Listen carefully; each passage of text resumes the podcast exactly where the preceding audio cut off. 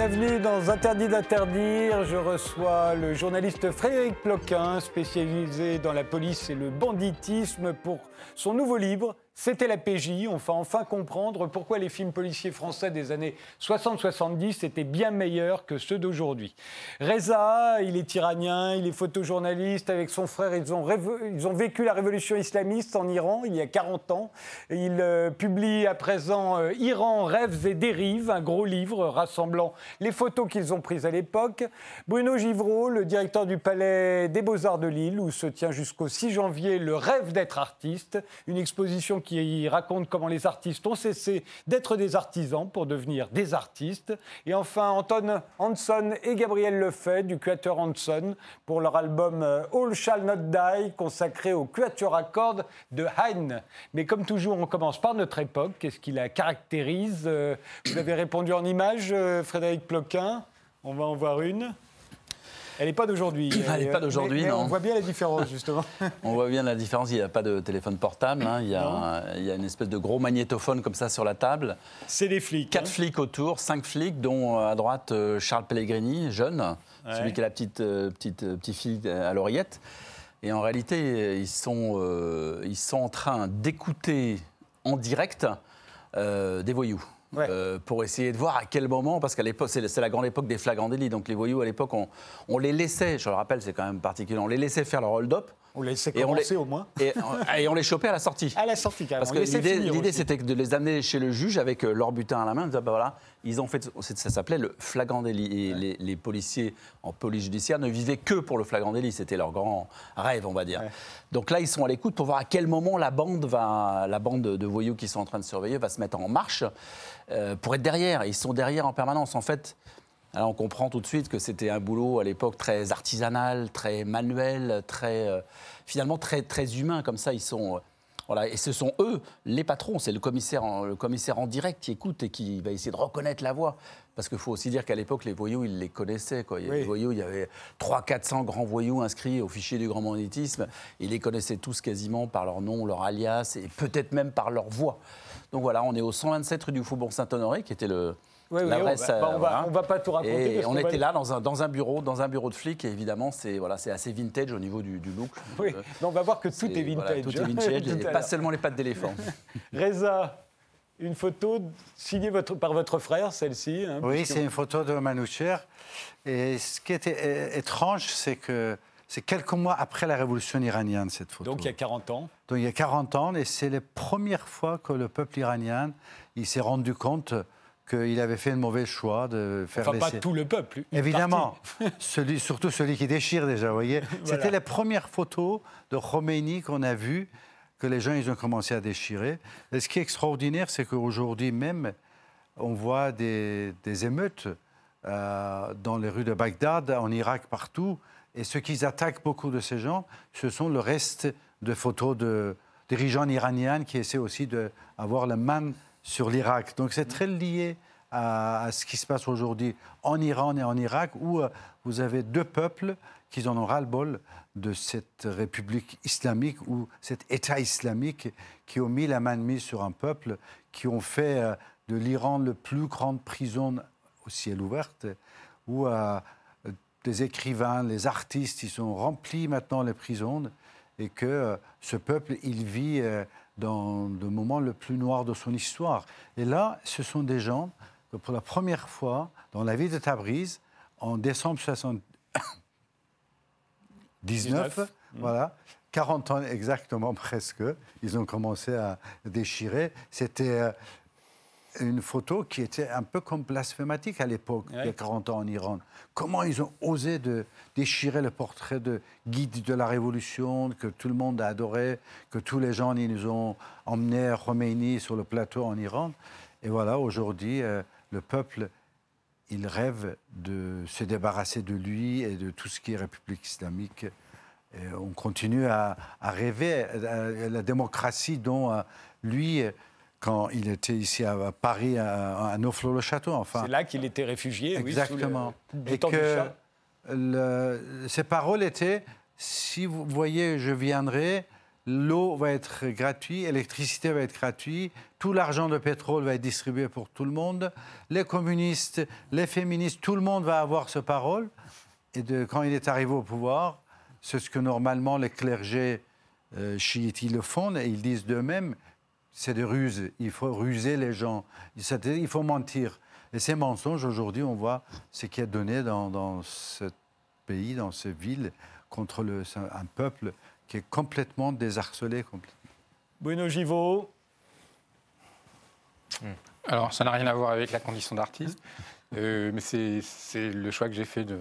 Je pense que tout le monde la reconnaît. C'est oui, oui. Greta Thunberg. Tout le monde la connaît, mais tout le monde ne l'aime pas. Vous non, mais justement. maintenant, l'opposition est claire. Hein. justement, euh, j'ai été sidéré par la violence des réactions à la suite de son intervention euh, à l'ONU. C'est vrai qu'elle s'est exprimée de façon véhémente, mais selon moi assez juste.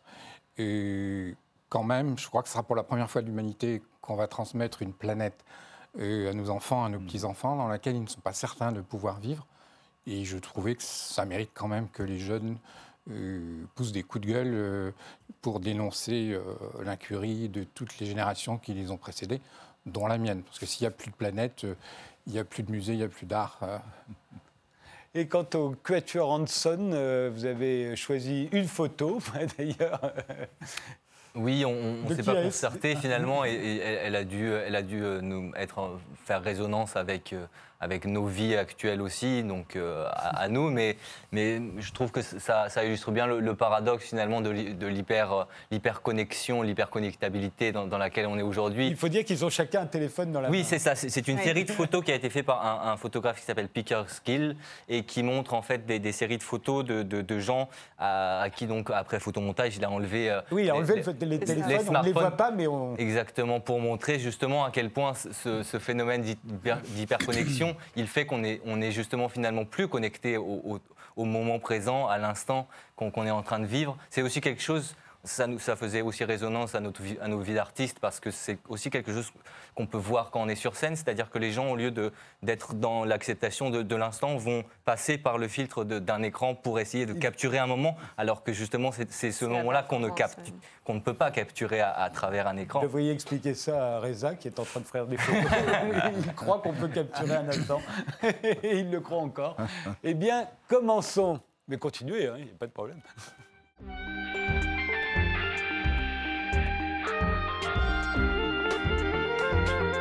Frédéric Ploquin, euh, vous êt journaliste euh, euh, et spécialisé, je l'ai dit, dans la police et, le banditisme. Aujourd'hui, vous publiez C'était la PJ chez, chez Fayard. Le bandeau dit 1960-1990, le temps béni des flics. et effectivement, quand on lit ce livre, on dit, bah, pour eux, c'était un temps béni. Hein. c'était incroyable. Ils avaient tous les droits, au fond. Bah, le, titre, c'est effectivement, le titre nous dit déjà que c'est une époque révolue. Le c'était.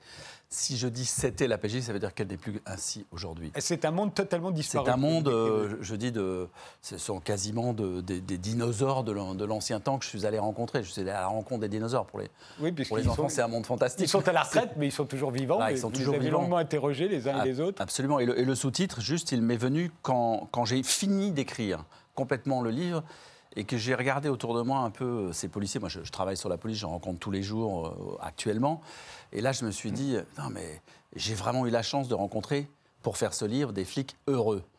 Et, finalement, en regardant, bah oui, en regardant tous les souvenirs qu'ils me racontaient, c'était que des anecdotes où ils avaient été euh, contents de faire leur métier, des gars qui étaient rentrés, des gars parce qu'il n'y avait pas beaucoup de femmes, hein, j'en ai rencontré une, dont je fais le portrait dans le livre, une seule, qui était la première femme à rentrer dans la police, mais des, des hommes plutôt qui sont qui, avaient choisi ce métier par passion, qui étaient originaires des quatre coins de la France, beaucoup de Bretons, Marseillais, euh, de gens de gens euh, d'origine plutôt plutôt populaire, qui avaient fait ce métier par passion, qui étaient rentrés euh, dans ce métier par passion et qui n'étaient pas du tout partis à la retraite dégoûtés. Alors qu'aujourd'hui, vous avez des gens qui partent à la retraite plus tôt ou qui veulent arrêter le métier parce qu'ils sont dégoûtés de la manière la dont ils l'exercent.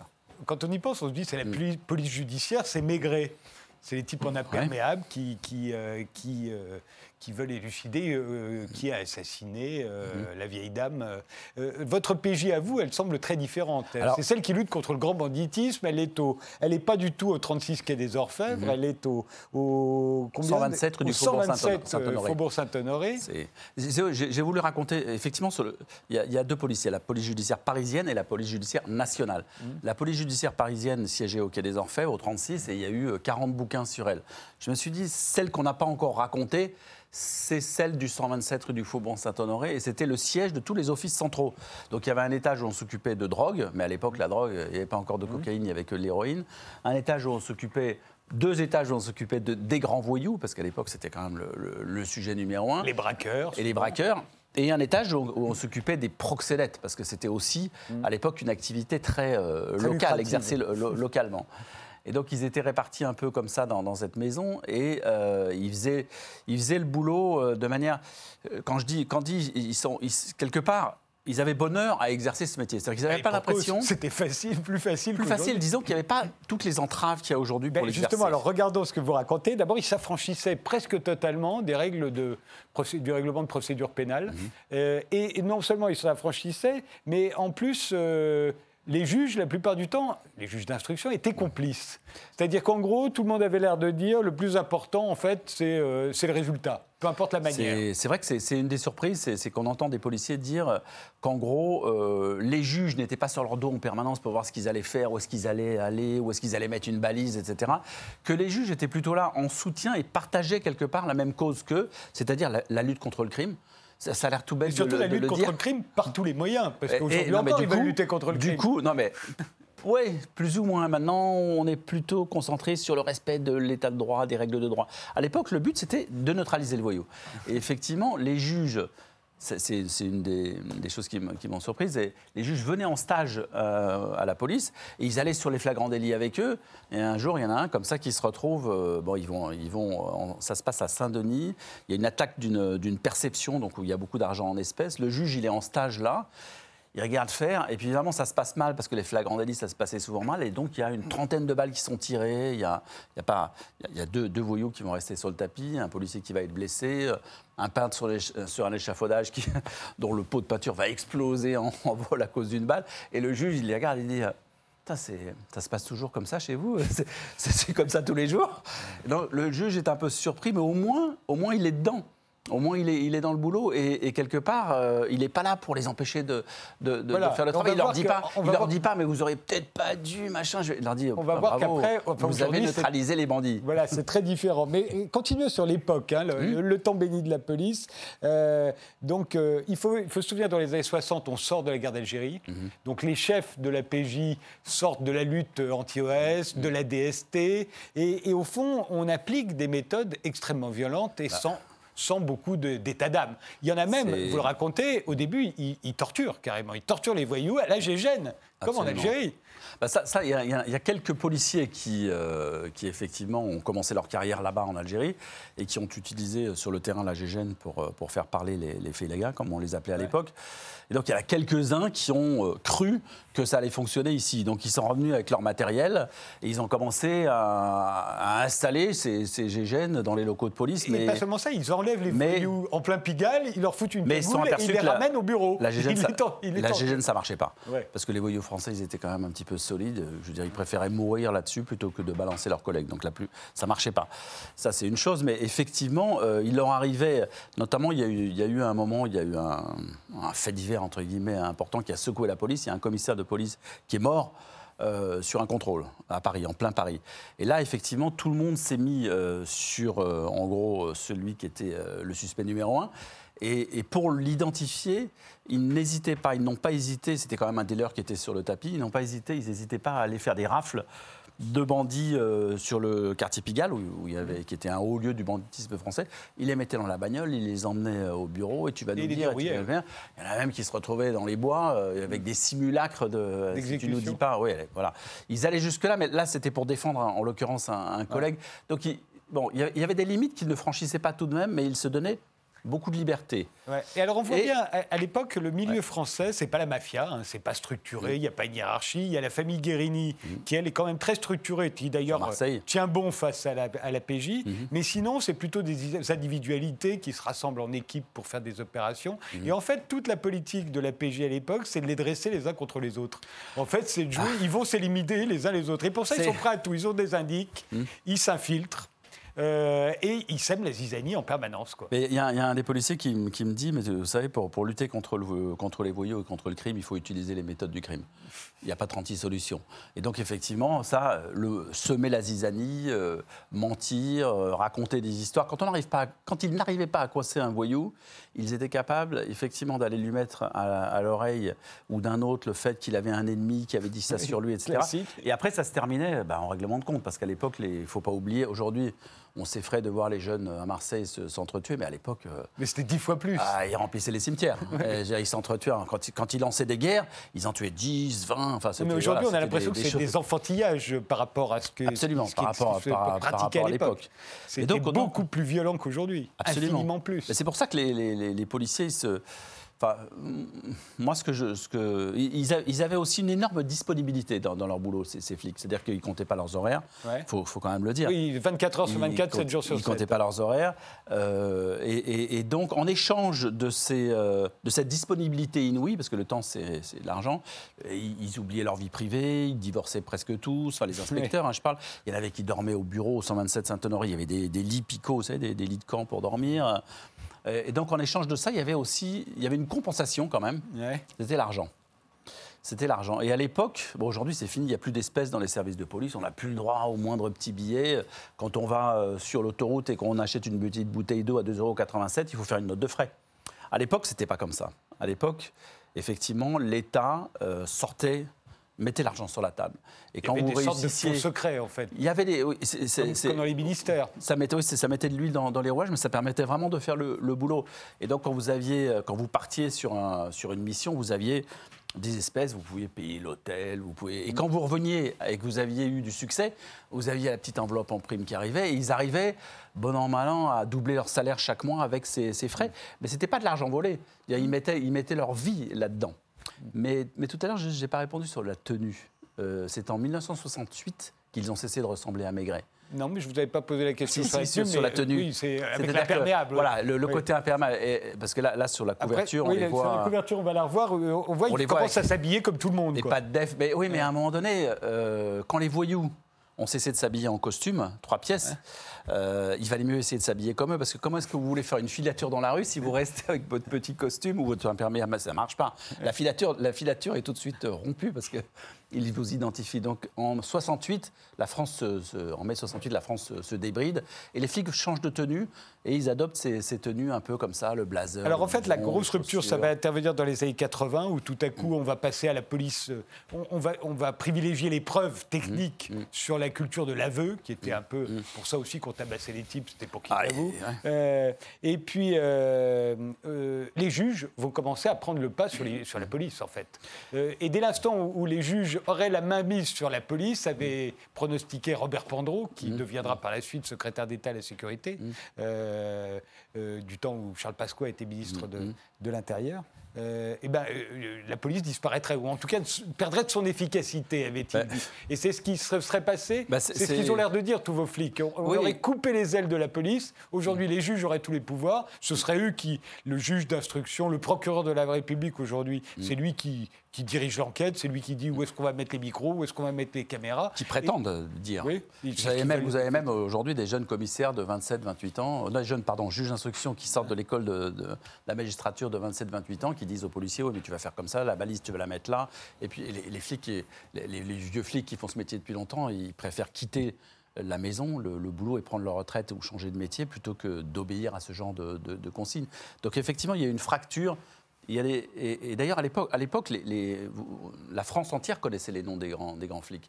Ils faisaient la une des journaux, ils faisaient la une de France. Aujourd'hui, on les connaît aussi, mais c'est au moment où la- les, services de, où, Beaucoup la- où Non, on les fait en non, tôle qu'on les connaît. Parce qu'ils parlaient à l'époque, ils avaient le droit de, de s'exprimer. Ils avaient le droit de.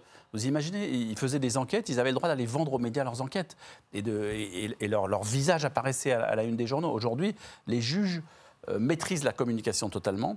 Donc interdisent aux policiers de vendre leurs enquêtes. Ils n'ont plus le droit. Voilà, faut passer par le procureur. Non, moi je peux plus parler, je peux plus apparaître. C'est donc la justice qui décide pour eux.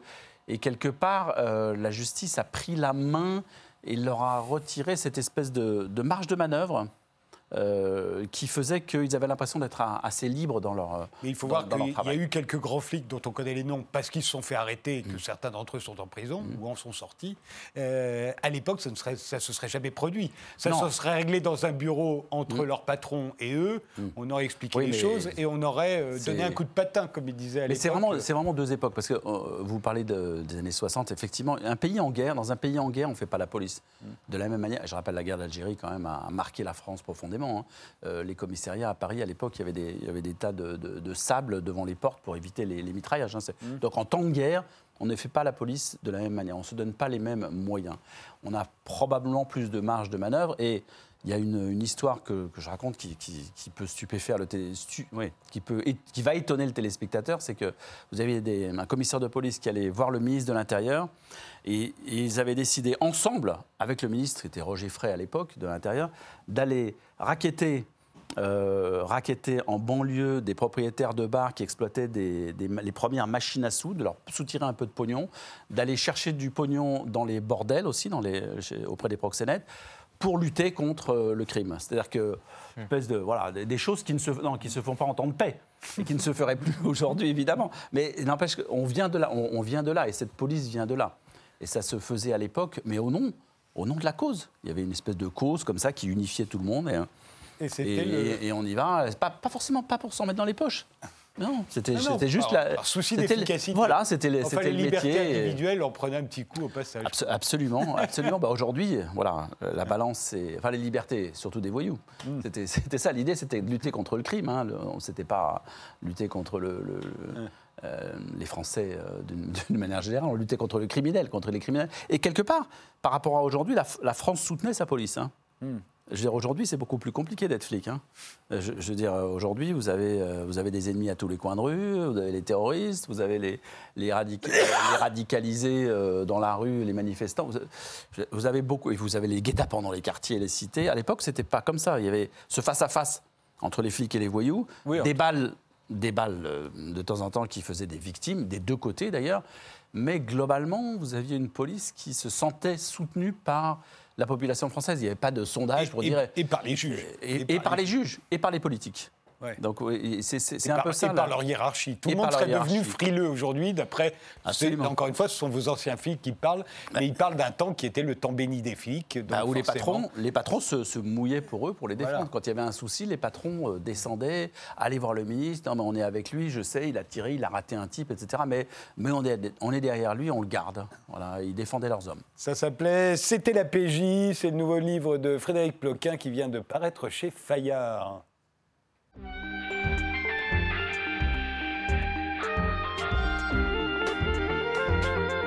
Reza, euh, avec votre frère euh, Manocher, euh, vous êtes photojournaliste, vous avez grandi dans l'Iran du Shah, du Shah d'Iran, euh, et vous avez vécu la révolution euh, euh, islamique au, premier, au premier rang. hein. Vous, vous allez quitter le pays en 1980, votre frère en 1985. Aujourd'hui, vous publiez chez Obek ce très gros livre, Yvan Rêves et Dérives, avec toutes les photos que vous avez prises à l'époque, photos qui pour la plupart sont parues dans les grands magazines occidentaux. hein. Je voudrais qu'on voit... euh, on va faire une petite pause dans, dans pas longtemps, mais je voudrais qu'on voit les, les photos de ce qu'était, voilà, de ce que c'était l'apogée du règne du Shah, du Shah d'Iran à l'époque. On est en 71-72, au moment où il fête les 2500 ans de l'Empire perse. Et, euh, et voilà des photos que vous prenez, c'est au moment des grandes parades. Euh, et voilà ce que- ce qu'était l'Iran du Shah, mais pour les classes privilégiées. hein. Là, on voit des, des stars de cinéma à gauche, je crois, hein, dans, la, dans Ouais. la photo. Vous avez 19 ans quand vous prenez ces photos. Ça, ce sont, oui, quelque part, mes premières photographies de, Ouais. De la rue, enfin, ce qu'on voyait dans la rue, ce- ces grandes parades, ces grandes. euh, euh, m'ont montré la grande richesse que l'argent de pétrole avait permis à- au Shah d'Iran de ramasser et aussi de mettre en, place. Et c'était quelque part, pour moi, comme beaucoup d'autres gens, de voir un, monde qui n'appartenait pas à nous qu'on on les voyait passer comme les parades devant nous, Mais la vie était autre chose, la vie des Et, gens. et- le et pour nous, en Occident, c'était ces images-là qu'on recevait de l'Iran. Hein. On ne voyait pas les photos euh, euh, que par ailleurs, on, on va regarder, euh, on va regarder les, les suivantes. Voilà, ces photos-là que vous prenez au même- Ouais. à la même époque, on ne les voyait pas, nous, dans, dans, les, dans les magazines. Ça, c'est typiquement l'ouvrier iranien avec son bébé, euh, les enfants immobiles, lui qui, qui marche, qui marche, qui marche en portant des tuiles. Euh, le peuple, une grande partie, vivait comme ça. Et comme vous dites, les images qui arrivaient ici, c'était les- l'image d'extravagant, l'image de, De modernité, de surtout. fêtes, de modernité, ce qui était vrai. Quelque part, il y avait cette volonté. Là, voilà, ça, là c'est la, la ceinture de, de bidonville qui entourait Téhéran à l'époque. Avec euh, justement la modernité qui était en train d'arriver, c'était Ouais. aussi pour moi d'une façon de montrer cette dualité qui est en train de monter et que le peuple vit différemment, mais l'image qu'on on le montre est différente. Ce qui m'a coûté quand même euh, dans mes années d'étudiant, quand j'étais euh, étudiant d'architecture, je faisais ces images.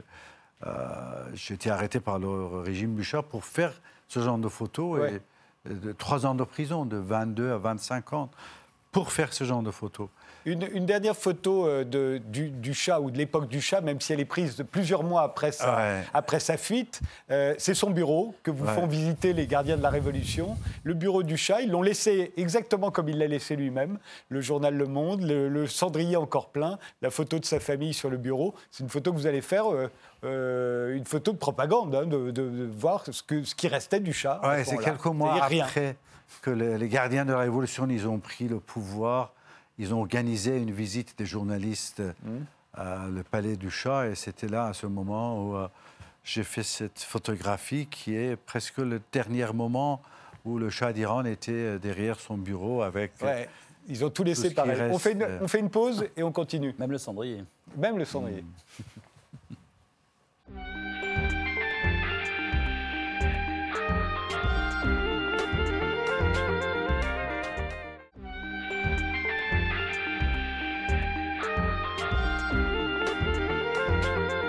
Mes invités sont aujourd'hui Frédéric Ploquin pour C'était la PJ, Bruno Givreau, le directeur du Palais des Beaux-Arts de Lille pour l'exposition Le rêve d'être artiste, Anton Hanson et Gabriel Lefay du Quatuor Hanson pour leur album consacré au Quatuor à cordes de Haydn, et Reza pour le livre Iran, rêves et dérives qui vient de paraître chez Obeke à l'occasion des 40 ans de la révolution euh, islamiste en Iran. Euh, on va voir les, premières manifestations euh, contre le. Euh, vous en avez photographié un certain nombre. Celle-là, par exemple, là, ça commence vraiment à ébranler le régime. Il y a énormément de monde.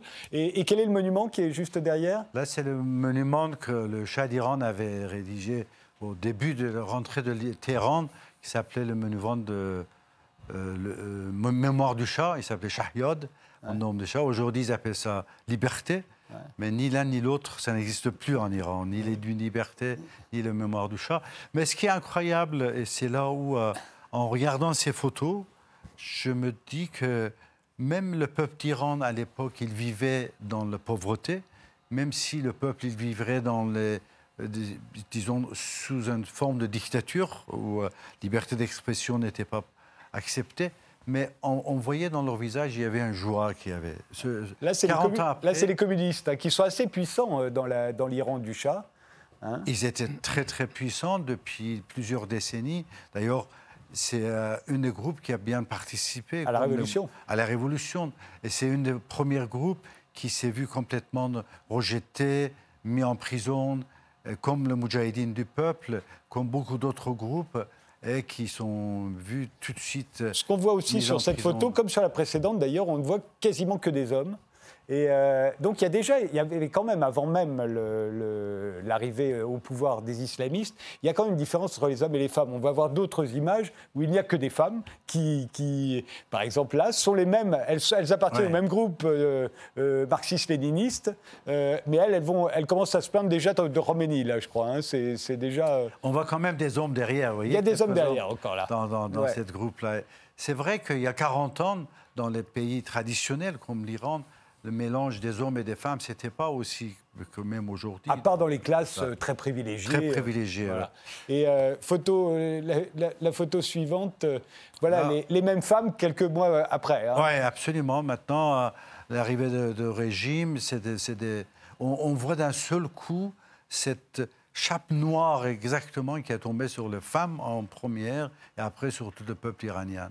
Cette chador noire, ça, ça n'existait presque pas avant. C'est arrivé de Khomeini et quelque part en, sympathie avec lui que les, femmes, elles ont commencé à avoir ces foulards et, que maintenant c'est devenu obligatoire. C'est un vrai cauchemar de toutes les femmes iraniennes aujourd'hui. Cette obligation de porter ça, il y a des polices des mœurs qui est dans la rue, qui viennent prendre les femmes, qui les attaquent. Parfois des femmes d'ailleurs. euh, Beaucoup de je ne l'ai femmes pas choisi comme photo, mais il y en a avec des mitraillettes qui viennent euh, vous rappeler que, un peu violemment parfois, que, que vous ne respectez pas les règles. Euh, là, évidemment, d'innombrables portraits de Roménie. il y a un culte de la personnalité qui s'est mis en place à ce moment-là. Cette photo, elle est, elle est formidable. vous l'avez prise. Vous avez eu combien de temps pour la prendre à l'époque? Quelques secondes. 4 secondes. Ouais, quelques secondes. Enfin, euh, Khomeini, moi, quand il est arrivé euh, dans l'avion d'Air France qui l'emmenait, il y avait une interview avec Télévision Française. Et que le, le journaliste avait demandé, maintenant, après 15 ans d'exil, et que finalement votre révolution est atteinte son sommet et que vous rentrez en Iran en triomphe, quelle est votre impression? Quel est votre sentiment? Tout le monde attend. Il tourne vers le journaliste, il dit rien. Et ce rien, ça m'a complètement bouleversé. J'ai dit, mais c'est pas possible. Un homme comme lui qui dit, je sens rien, il n'a pas du corps. J'ai envie de le voir. Son regard est terrible. hein, Eh ben, j'ai fait tout pour me rapprocher de lui, pour faire ce portrait, voir dans ses yeux. Et c'est là où je me suis rendu compte que c'est vrai que cet homme n'a pas du cœur. Cet homme, il va vraiment anéantir un pays ou même voir la région et ce qu'il est arrivé. Mais ce que je me souviens, quand j'ai eu l'autorisation de rentrer et faire la photo, au bout de quelques secondes, il regarde vers moi et dit Je suis fatigué. Euh, euh, faut dire qu'il était vieux. hein. Oui, mais quand même, j'ai dit, je suis fatigué. De... J'ai dit, écoutez, monsieur, c'est moi qui travaille et c'est vous qui êtes fatigué. Il n'a pas apprécié du tout, ni lui, ni ses gardes-corps qui étaient derrière moi. Ils m'ont retiré de, de, de chambre, mais finalement, j'ai senti ce que je cherchais dans ces La, la photo suivante, c'est au moment du référendum, euh, quelques mois après la, la Révolution, il y a un Ouais, référendum. euh, euh, c'est lui qui, C'est au moment où il est en train de voter. hein, mais- Absolument. Et c'est là où c'est Bezman comme ça qu'on voit dans cette photo, qui était aussi au temps du chat, et c'est ce qu'on n'aimait pas du tout, de voir chaque fois que le chat, il arrivait quelque part. On a des photos de ces mots-là, même eux-mêmes, qui, qui baissent euh, et qui font le Bezman. C'était quelque chose de passé pour nous. Et arrivé de Khomeini, ça a emmené de nouveau ça. Il y avait des jours où euh, il était assis dans son, dans, dans- dans- dans son, dans sa maison, quelque part, sur le terrasse, avec la main sur le gradin, et vous avez la queue de kilomètres des gens qui faisaient la queue pour venir juste embrasser sa main. C'est quelque part vraiment utiliser le- tout ce qui est la psychologie, euh, psychologie Ça l'a dit, le, publique. le pape, c'est la même chose. hein. Euh, Le pape. c'est assez religieux. Ouais. Ça, c'est euh, une photo prise au moment de la prise en otage des, des employés de l'ambassade de- des États-Unis. Ah, c'est vous le- êtes là, il est très tôt le matin, et vous en doutiez, et, et vous étiez toujours pas loin de l'ambassade. Euh, on sait qu'il va se passer plein de choses, dont notamment la photo d'après. Ça, c'est vraiment la première Ça, c'est le photo. tout début, ouais. Tout début. Et là, c'est quand les Américains essayent de les délivrer, ils envoient des hélicoptères, c'est Jimmy Carter à l'époque, et la plupart des hélicoptères vont se cracher dans le désert euh, à la suite d'une tapette des a des sables. Et là, on voit les cadavres des, des- soldats américains, hein, Ouais, c'était des pilotes. Ça, c'est une photo de Manoucher aussi. de votre frère. Et euh, c'est que Carter avait cru qu'il pourrait envoyer des hélicoptères, des avions en Iran pour sauver les otages. C'était vraiment un, un projet d'un cow-boy euh, qui connaît rien du tout, enfin, de croire qu'il peut faire ça. Et arrivé dans le désert, il y a eu une tempête du sable et collision des hélicoptères américains et euh, explosion des, des hélicoptères. Et d'un seul coup, la nouvelle, c'était que euh, il y a eu vie mort, vie Ouais. pilote. Mais ce qui était incroyable, c'est que comment Khomeini a utilisé cette histoire en, mont- en essayant de faire comprendre aux gens que le- le- le- la tempête du sable, c'était une volonté divine, c'est le Dieu qui nous a préservés, oui.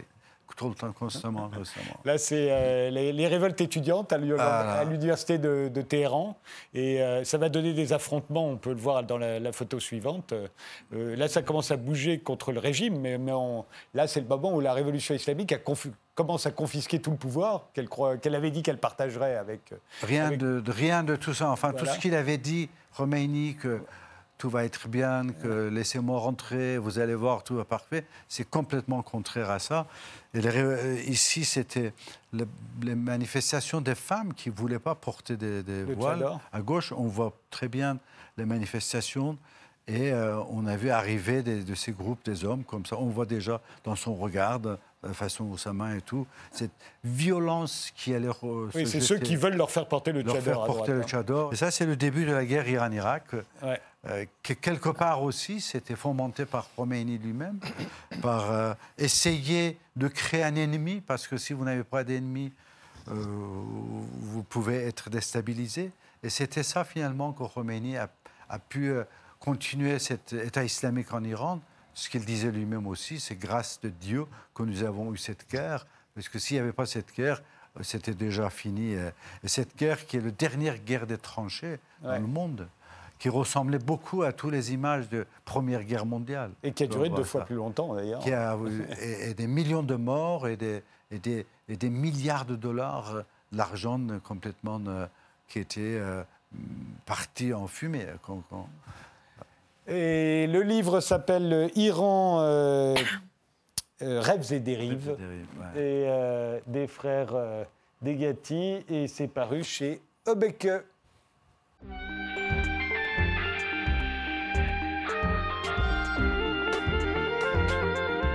Bruno Givreau, vous êtes le directeur euh, du Palais des Beaux-Arts de Lille, euh, où se tient l'exposition Le rêve d'être artiste euh, jusqu'au 6 janvier. une exposition qui raconte au fond comment les artistes sont devenus les artistes que l'on connaît aujourd'hui. C'était pas gagné, hein, au Moyen-Âge, c'était encore des, artisans. Et et- et c'est toute cette évolution, cette conquête, cette manière de s'élever socialement que vous racontez euh, euh, à travers. euh, Combien de tableaux sont exposés Une centaine. Une centaine. C'est Celui-ci, par exemple. Alors ça, c'est une nature morte du XVIIe siècle. Pourquoi elle nous intéressait? C'est pour la question de la signature. Il n'y a pas de signature. Et alors dans celui-là, ici, il y en Si, a. il y en a. Et voilà, parce que ça depuis commence. le milieu du, on va dire 1450, on va commencer à mettre son nom. Ça a deux sens. Un, ça veut littéralement euh, se faire un nom, voire passer à la postérité si l'œuvre euh, survit. L'autre dimension, peut-être plus importante, plus symbolique, c'est que jusque-là, ce sont des artisans qui font des objets avec une fonction. Et tout d'un coup, si je mets ma signature, ça veut dire que ce que je produis n'est plus un objet, mais devient une œuvre d'art. Et c'est à partir de là le basculement euh, que Et, et on en arrive aujourd'hui à, à, à Bill Viola, par exemple, euh, euh, où là, il n'y a, plus plus que l'artiste. Oui, alors euh, Bill Viola, finalement, euh, donc c'est cet artiste américain, vidéaste, vidéaste. ouais. et qui, c'est finalement la, sa signature, on ne le voit pas, en réalité c'est une vidéo où il est euh, sous l'eau, et donc son corps se déforme, donc c'est un autoportrait. Je veux dire, on n'a plus besoin, euh, après quelques siècles, de signer, on a, parce que le statut est acquis, voilà, on se montre, et le corps n'est même plus le signe d'une position sociale quelconque, c'est on fait passer d'autres messages avec son, son, son visage. On va voir son entre corps. temps, il y a Renoir, par exemple. Alors Renoir, lui, il est un peu à part, puisque en gros, euh, l'artiste, c'est celui qui... Devenir artiste, c'est devenir immortel, c'est devenir un génie, c'est d'avoir un statut hors norme. Renoir, Renoir curieusement, alors qu'on est à la, vers la fin du 19e siècle, euh, il signe de façon modeste. Vous voyez, petite signature Ouais. en bas à gauche, euh, cursive. Renoir, c'est quelqu'un, malgré euh, sa, sa- sa notoriété, finalement, de son vivant, qui se considère encore comme un artisan. Il n'a pas peur de dire qu'il est peintre décorateur. Voilà, donc euh, il Un y a, peu comme John Ford dira Je fais des westerns. Au moment Oui. même où en France, on dit c'est un génie du 7e art. avec une forme d'humilité. Voilà, il est déjà un génie quand il fait un pastel de ce type. Et euh, bah non, il signe de- modestement. Alors là, c'est Nicolas Largelière, mais C'est qui, qui représente un, un peintre. euh, Alors un peintre qui, Forest. qui n'est rien, qui n'est Et qui est rien aussi d'autre un que son beau-père en fait. Oui. Euh, Jean- Jean-Baptiste Forest, donc qui est son, son- son beau-père, c'est vraiment un microcosme. hein. Le- S'élever socialement, c'est aussi bien se marier. Euh, ils seront donc tous académiciens, celui qui peint, celui qui est représenté. La singularité de ce, portrait, c'est que là, on est, euh, au début du XVIIIe siècle. C'est que là où tout le monde se représente de façon euh, très conventionnelle, je dirais, bon, comme un notable, les artistes finalement font admettre qu'ils ne sont pas comme les autres. Donc c'est ce qu'on appelle le début du débraillé.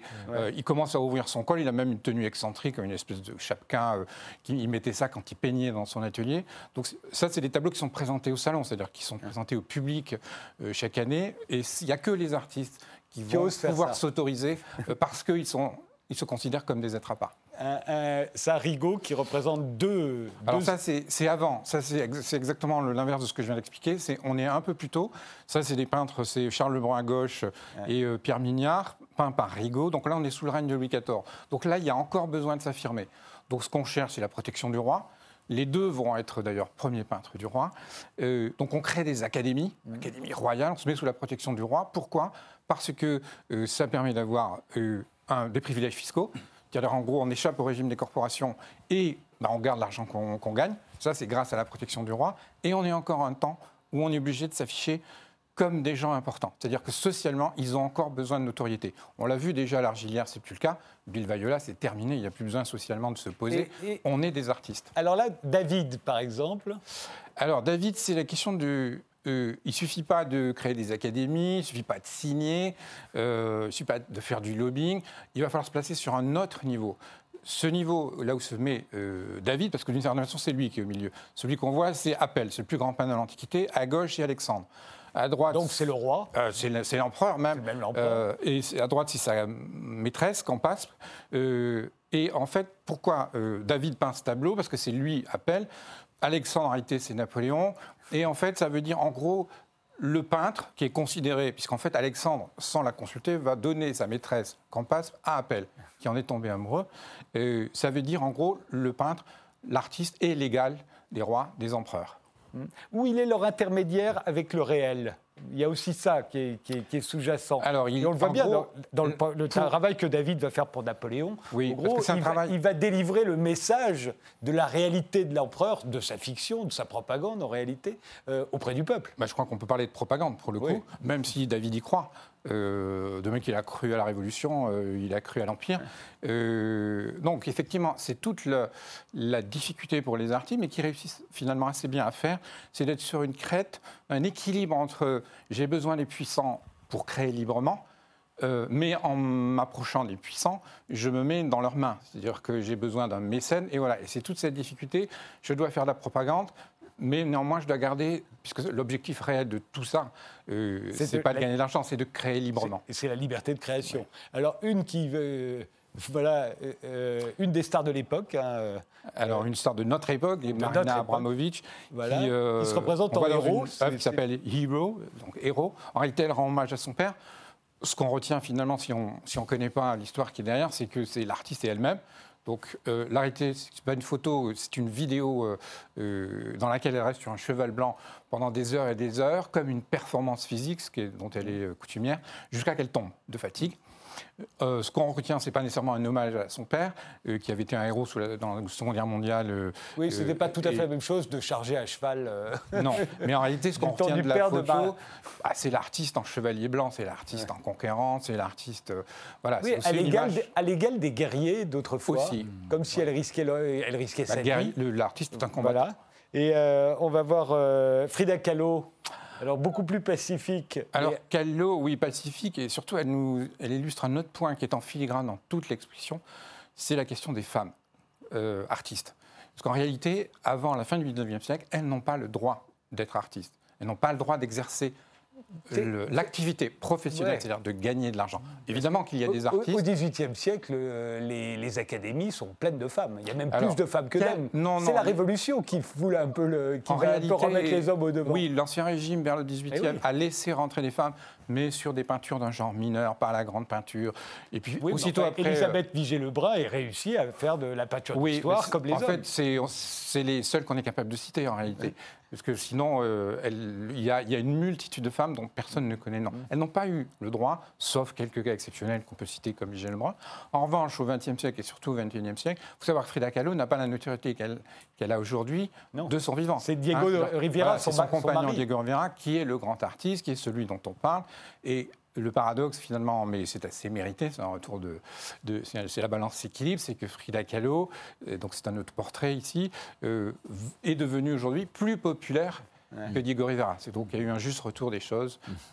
Alors il va falloir susciter le respect, l'admiration, mais en même temps, euh, parce que ça fait partie de l'élévation euh, sociale. Là, on voit Marie Laurencin euh, qui représente euh, son mari Guillaume Apollinaire, Au entouré de milieu, ses voilà. amis. ça, c'est toute le, voilà. c'est la trinité, la sainte trinité du système, Voilà. pratiquement le système actuel. Picasso Vous avez- ensuite. Vous avez il y a l'idée, au fond, ce que vous montrez, c'est qu'à la fois, il faut susciter l'admiration et en même temps, et il faut montrer en permanence qu'on est persécuté, que qu'on a du génie, mais qu'on est censuré, etc., etc. On voit bien Oui, toutes oui. les autres Concret, peintures mais dans qui la vont venir. Voilà. Oui. Et, et ça fait partie. euh, Ça, c'est Carpeau qui est vraiment inspiré par les muses. Voilà. Euh, Et, et- et c'était cette ambivalence qui fait le statut très particulier de l'artiste. Là, c'est Chardin. Alors peut-être parce qu'en en forme de conclusion, c'est l'objectif évidemment, c'est pas juste de gagner de l'argent, c'est pas juste, ce sont pas juste des des, des, des- manipulateurs. euh, non, c'est euh, cette idée de la liberté de créer, et donc ils sont capables, comme Chardin, on a vu l'image d'avant, de se moquer d'eux-mêmes. Ouais. Cette capacité d'autodérision, voilà, Chardin, c'est Chardin, c'est son autoportrait, voilà, en singe, c'est-à-dire euh, à la fois je singe la, la- la nature, euh, je suis aussi un singe vis-à-vis de mes euh, commanditaires, euh, voilà, donc les artistes sont aussi capables de, de casser leur image, après avoir pourtant, pendant des siècles, construit l'image. Bon, ça c'est comme Frida Kahlo, c'est Pilar, Pilar qui est une artiste espagnole, euh, féministe, hein, qui, qui, se, se- se- fait d'ailleurs sur le mode de l'humour, et là c'est le statut de la femme artiste. Aujourd'hui, c'est toujours pas plus simple. Hein. L'œuvre s'appelle No Comment, mais ça pourrait appeler plein de commentaires, puisque c'est elle-même, son autoportrait, évidemment, avec le dos euh, lardé de, de poignards. L'exposition s'intitule Le rêve d'être artiste et ça se tient au Palais des Beaux-Arts de Lille jusqu'au 6 janvier.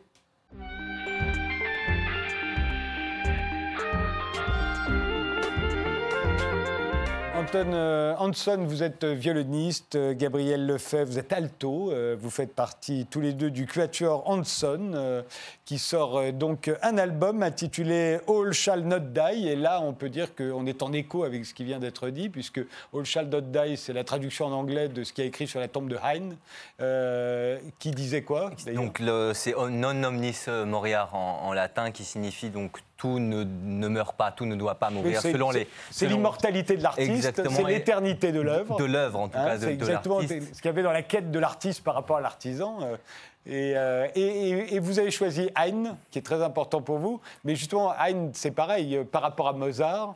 Euh, Oui, non, il y a souvent une étiquette, mais c'est ce qu'on essaye aussi de, déconstruire euh, en partie à travers le, un nouveau portrait, un, nouveau panorama de, la personne que- qu'est Haydn pour nous en tout cas, euh, qu'on essaie de montrer ici. C'est justement que c'est un artisan aussi, mais qui est capable, dans, de tout point de vue, de dépasser euh, cela, d'é- d'égaler au moins. mo- Enfin, c'est, Parce que Mozart, on lui donne l'idée de l'artiste, l'artiste. On a tout de que- suite cette, il- cette image de la grâce mozartienne, c'est-à-dire de quelque chose qui descend, qui descendrait du ciel un peu sur Et lui. puis on et le qui- montre toujours comme un rebelle aussi. hein. Et C'est très important presque, chez Mozart.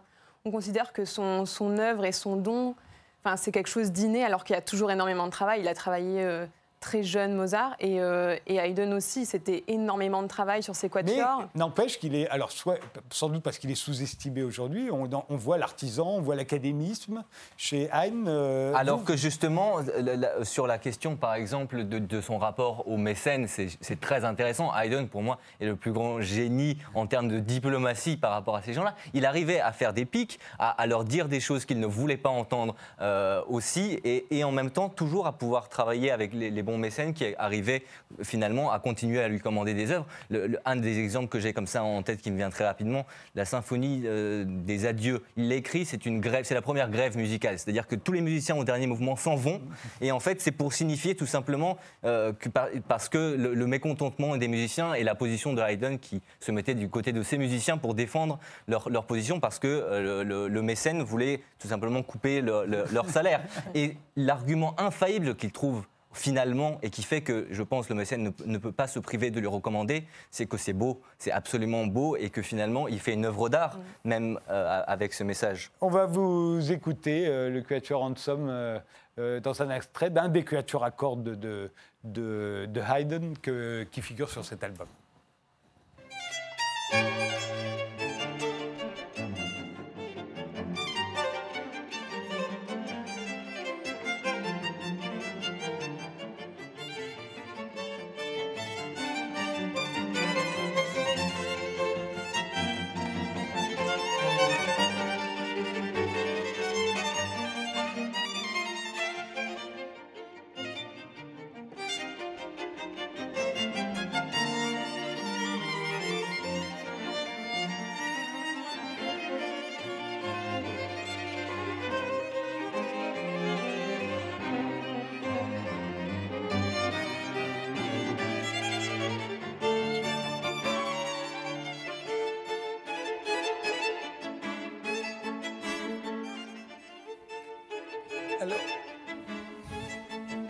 J'ai l'impression que depuis que vous existez, le Quatuor Hanson, c'est-à-dire depuis le 2013, euh, C'est ça, ouais. euh, j'ai l'impression que vous êtes fondé pratiquement pour jouer du Haydn.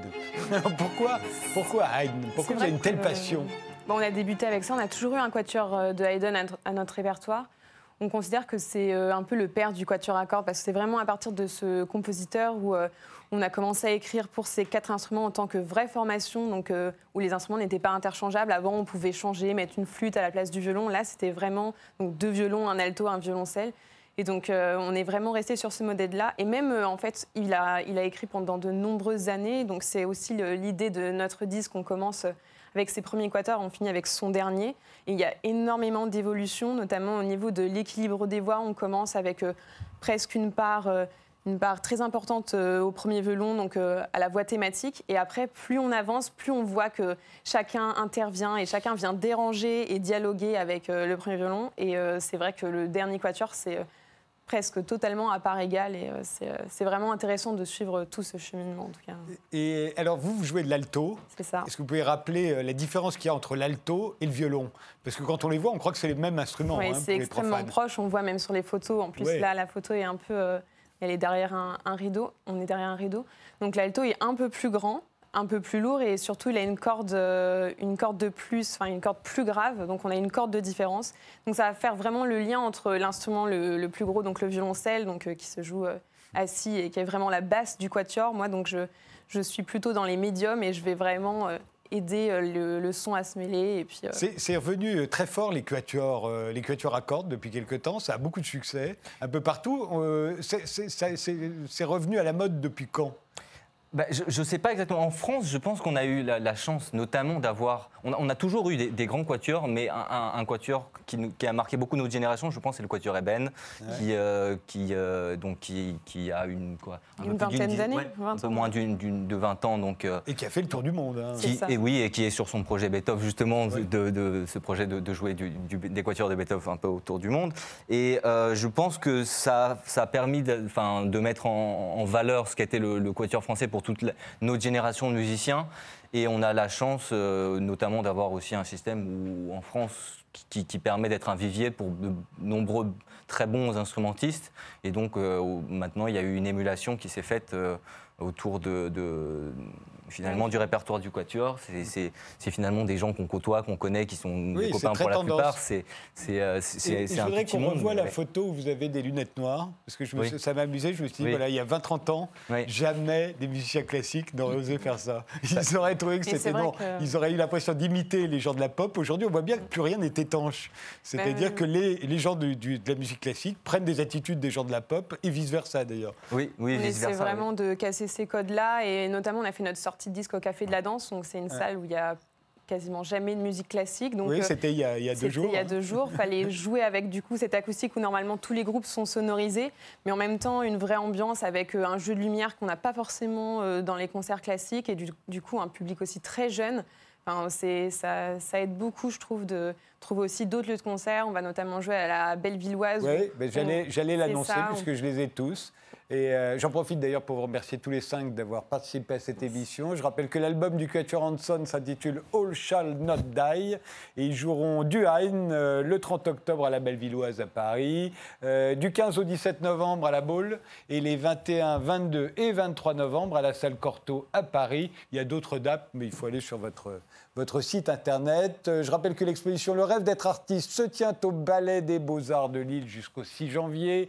Iran, Rêves et dérives de Reza et Manoucher Degali, paru chez Obeke. Et C'était la PJ, le livre de Frédéric Ploquin, est paru chez Fayard. Merci de nous avoir suivis et rendez-vous au prochain numéro.